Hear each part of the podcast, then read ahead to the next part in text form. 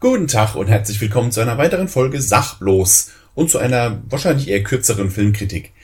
Ich war sehr spontan im Kino, weil sich meine liebe Frau und mein bester Kumpel der Andi äh, verschworen haben, um mir einen ähm, äh, schönen Männerabend mit Kino zu bescheren. Äh, vielen Dank dafür. Äh, ja, war ein schöner Abend und ein äh, noch viel schönerer Film, in dem wir waren, nämlich wir waren in Free Guy. Ähm, der läuft, glaube ich, schon eine Woche im Kino oder so. Bin jetzt ein bisschen spät dran, aber ich fand ihn sehr, sehr gut. Deswegen möchte ich nochmal drüber sprechen. Wer nicht weiß, äh, worum es in Free Guy geht, der Film ist ähm, mit, ich glaube, von und mit Ryan Reynolds. Er war zumindest Produzent des Ganzen. Ähm, Prämisse des Films ist ein NPC in einem Videospiel, also ein Nicht-Spieler-Charakter, ähm, also so ein vorprogrammierter Nebencharakter, der so die Welt so ein bisschen bereichern soll, die normalerweise immer nur so am Rand rumstehen und äh, in vielen Spielen einfach Kanonenfutter sind.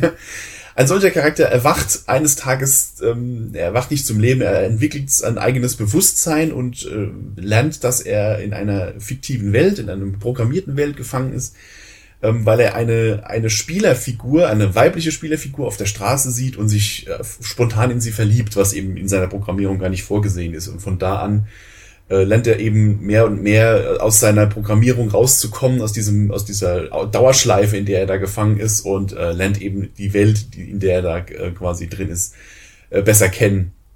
Und dass er äh, eben nicht dazu verdammt ist, diese programmierte Dauerschleife jeden Tag wieder aufs Neue zu machen. Er ist ein Bankangestellter, er steht also quasi jeden Tag nur hinter dem Schalter und muss die Hände hochhalten, wenn der nächste äh, Spieler reinkommt, um die Bank zu überfallen. Ähm, also die, die Welt, in der das spielt, das, dieses fiktive Spiel heißt Free City und ist ja so eine Mischung aus GTA und, äh, und Fortnite, wenn man so möchte. Also quasi so eine große äh, Open World Sandbox Stadt, in der quasi äh, an der, an der Tagesordnung ist, dass da irgendwelche Sachen explodieren, dass da Verfolgungsjagden stattfinden, dass da irgendwelche Helikopter durch die Stra durch die Häuserschluchten ballern und da kommt mal ein Riesenroboter vorbeigelatscht oder hier dauernd explodiert irgendwas und so. Und das ist halt der Alltag, also wie man es halt so kennt von diesen Sandbox-Spielen, ja. Und ähm, ja, die, die Prämisse des Films ist eben, dass man auch unheimlich viel davon wiedererkennt. Also wer jetzt zum Beispiel GTA oder Fortnite-Spieler ist, der wird sich da sofort heimisch fühlen. Ich bin nix von beiden. Trotzdem habe ich vieles wiedererkannt. Also der Film gibt sich wirklich Mühe, sehr, sehr viele wiedererkennbaren äh, Punkte damit einzubauen, unheimlich viele Referenzen an Videospiele, an Gamer, an die Gaming-Kultur, an Gamer-Klischees auch, das gehört ja auch irgendwie dazu. Und ähm, der macht das sehr sympathisch und sehr charmant. Es gibt ja Filme, die leben quasi nur davon, dass sie dauernd irgendwelche Anspielungen um sich schmeißen. Bestes Beispiel, und daran erinnert der Film auch so ein bisschen hier Ready Player One zum Beispiel. Es ist ja auch ein Film, der quasi zu einem großen Teil in der fiktiven Welt spielt ja, der Film schafft es irgendwie, diese ganzen Stolperfallen, die in früheren Filmen, ich, denke, ich meine, jeder, der schon mal einen Film gesehen hat, der sich mit Videospielen auseinandersetzt oder Videospielelemente mit eingebaut hat, da hat man ja schon so einige Blüten erlebt, sowas wie, keine Ahnung, äh, Schauspieler sitzt da und dattelt nur blöd auf dem Controller rum und man sieht genau, der spielt nicht richtig, der drückt nur blind irgendwelche Knöpfchen oder man sieht, das Geschehen auf dem Bildschirm und man sieht genau, das ist kein Ingame-Footage, das ist nur irgendwas vorgerendertes, was die, und die wollen dir vorgaukeln, dass das jetzt ein Videospiel ist. Vielleicht, weil sie die Rechte am Spiel nicht haben, keine Ahnung, aber ne, solche, solche Fallen gibt's da eben ganz oft schon in früheren Filmen, ähm, kam das ja immer wieder mal vor. Ähm, kaum ein Film, der sich mit Videospielen auseinandersetzt, wo das nicht äh, aufgetaucht ist. Oder die Leute reden irgendwelchen angeblichen Gamer Sprech und man weiß genau, das ist kompletter Bullshit, was die da gerade labern. Die haben überhaupt keine Ahnung davon. Wow, voll krass, noch drei Level und dann knack ich den Highscore. Der Film schafft es, dass das einigermaßen authentisch rüberkommt. Also da waren zumindest mal der ein oder andere Gamer war da mit im Produktionsteam beteiligt. Wahrscheinlich Ryan Reynolds selber, der ist ja irgendwie auch Berufsnerd.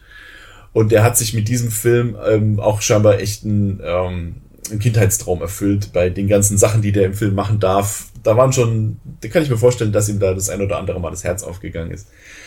Ja, die Story ist jetzt nicht Oscar-verdächtig, aber irgendwie sehr charmant. Wie gesagt, dieser, dieser, dieser ähm, Nebencharakter, dieser ähm, Blue-Shirt-Guy, also der die ganze Zeit so ein blaues Hemd anhat, er verliebt sich eben in diese, in diese Gamerin und die erklärt ihm dann eben so langsam die Welt, dass er eigentlich gar kein, äh, dass er eigentlich gar nicht das machen dürfen können sollte, was er da tut. Und sie erklärt ihm eben die ganze Zeit, ja, du musst dich jetzt halt aufleveln und dann fängt er halt an, ähm, durch die, durch die Welt zu ziehen.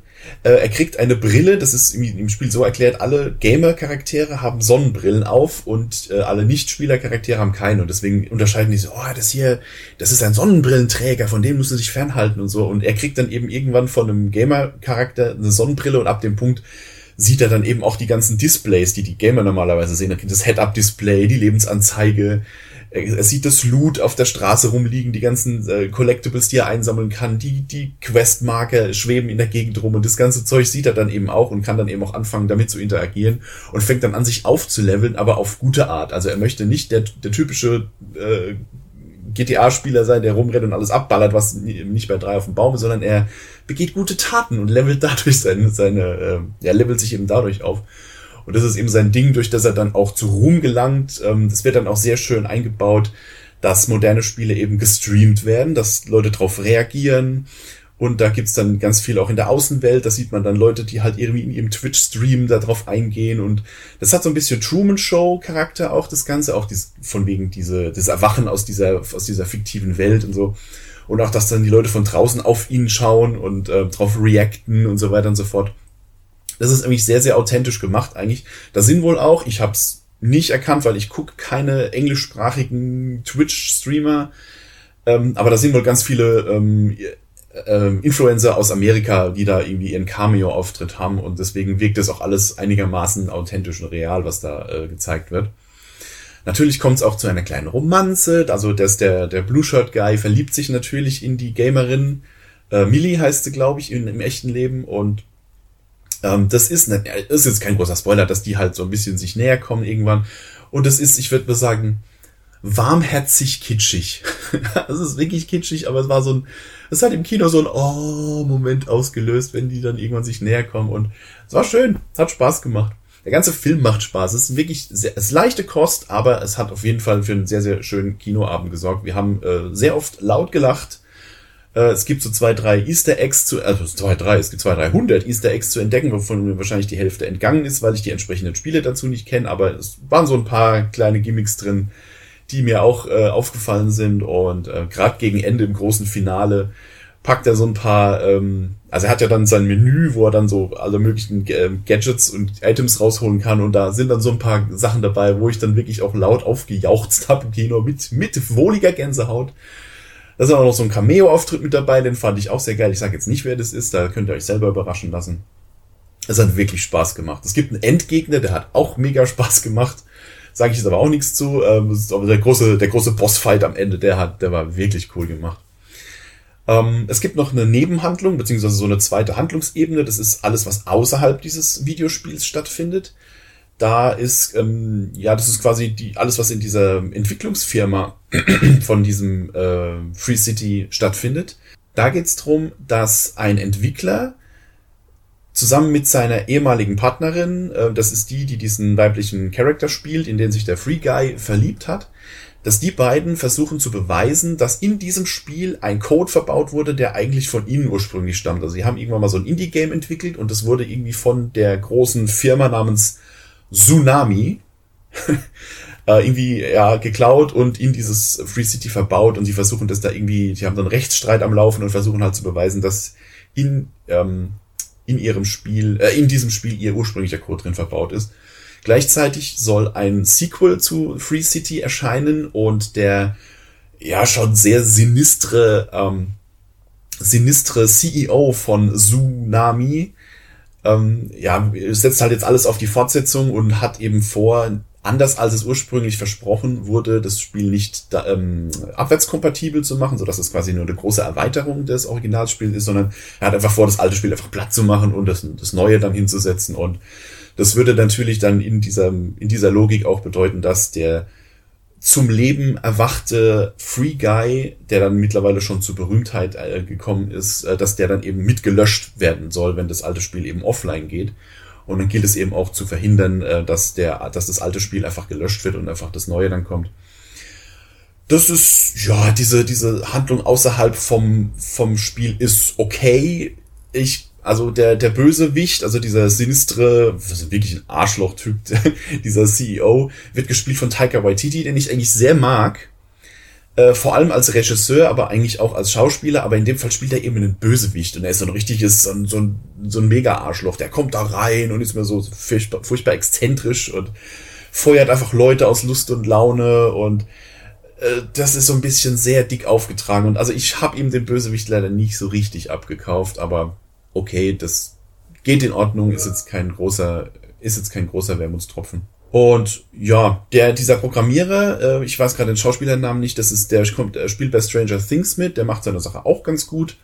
Und dann geht's halt irgendwie drum, dass die versuchen, außerhalb vom Spiel da noch irgendwie mit einzugreifen, um dem äh, Free Guy im Spiel quasi dann irgendwie zu, äh, zu helfen, da irgendwie aus diesem, äh, aus diesem Code da rauszukommen. Ist egal, das geht jetzt zu sehr ins Spoiler-Territorium. Auf jeden Fall würde ich sagen, es ist ein, ein sehr schöner Film, der hat wirklich Spaß gemacht. Wenn ihr Gamer seid, äh, ist es auf jeden Fall ein Film für euch. Da gibt's jede Menge zu entdecken an Anspielungen und so weiter und so fort.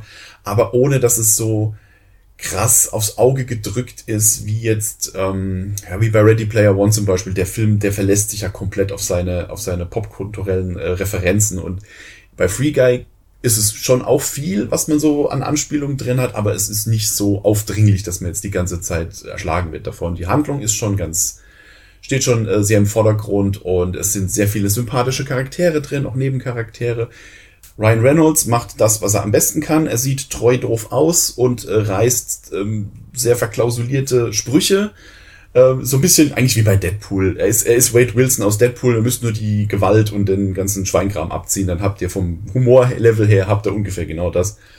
Und ja, man merkt, er hat sich da echt einen Kindheitstraum erfüllt und ähm, ja, wer, Ryan Reynolds ist sowieso ein sympathischer Kerl und in dieser Rolle einfach ähm, wirklich perfekt. Es gibt so ein paar kleine ja, Logiklöcher, würde ich sagen, gerade was so außerhalb dieses Spiels stattfindet. Zum Beispiel, dass halt dieser, dieser CEO da äh, einfach von jetzt auf gleich irgendwelche Änderungen im Spiel verlangt und die müssen das dann alle ganz brav umsetzen und so. Oder ähm, er verlegt einfach mal den Launch des neuen Titels einfach mal vor und so. So läuft das halt im in echt nicht. Ja, ich meine, Spielentwicklung ist ein langwieriger Prozess und da sind ein Haufen Mitentscheider drin. Da ist nicht ein Typ, der jetzt einfach mal hier irgendwelche Launen äh, in, in, in die Welt ruft und die müssen das dann alles schnell umsetzen. Ähm, da, da muss man so ein bisschen ähm, mit klarkommen, dass das alles nicht so, ja, nicht so der Realität entspricht. Auch die, die Nummer mit dem, mit dem versteckten Code, den die da versuchen zu finden von dem Original Indie-Game, da frage ich mich, haben die kein Backup davon? Das muss doch, also ist doch nicht dieser eine Code und wenn der gelöscht wird, ist er weg und auch dann ist da auch der Beweis weg und so. Die müssten doch da ein Backup von haben, wo sie sagen können, hier, das ist unser Originalcode, kann man doch abgleichen. Also egal. Und auch das, ja, wenn dann so ein, so ein Server abgeschaltet wird, dass da nicht im Spiel dann auf einmal so langsam die Welt wegbricht und so. Das haben die halt für die Optik ähm, so dargestellt. Aber das ist, das ist in Ordnung. Das ist alles verschmerzbar. Das fand ich in Ordnung. Es ist ein sehr sympathischer Film. Ich würde sagen, wenn ihr Gamer seid, äh, guckt ihn euch auf jeden Fall an. Das macht auf jeden Fall sehr viel Spaß. Und wie immer der Appell, schaut ihn euch bitte im Kino an, weil die Kinos krebsen nach Corona immer noch schwer rum und deswegen würde ich sagen, äh, schaut ihn euch nicht im Stream an, geht ins Kino, gebt ein bisschen Geld dafür aus die Kinos leben sowieso viel mehr von ihren Snacks, also kauft noch ein Popcorn dazu, dann tut ihr eurem Kino auf jeden Fall was Gutes und äh, ja, habt einen geilen Kinoabend mit Free Guide. Das hat auf jeden Fall mir sehr viel Spaß gemacht und euch wird es wahrscheinlich auch Spaß machen.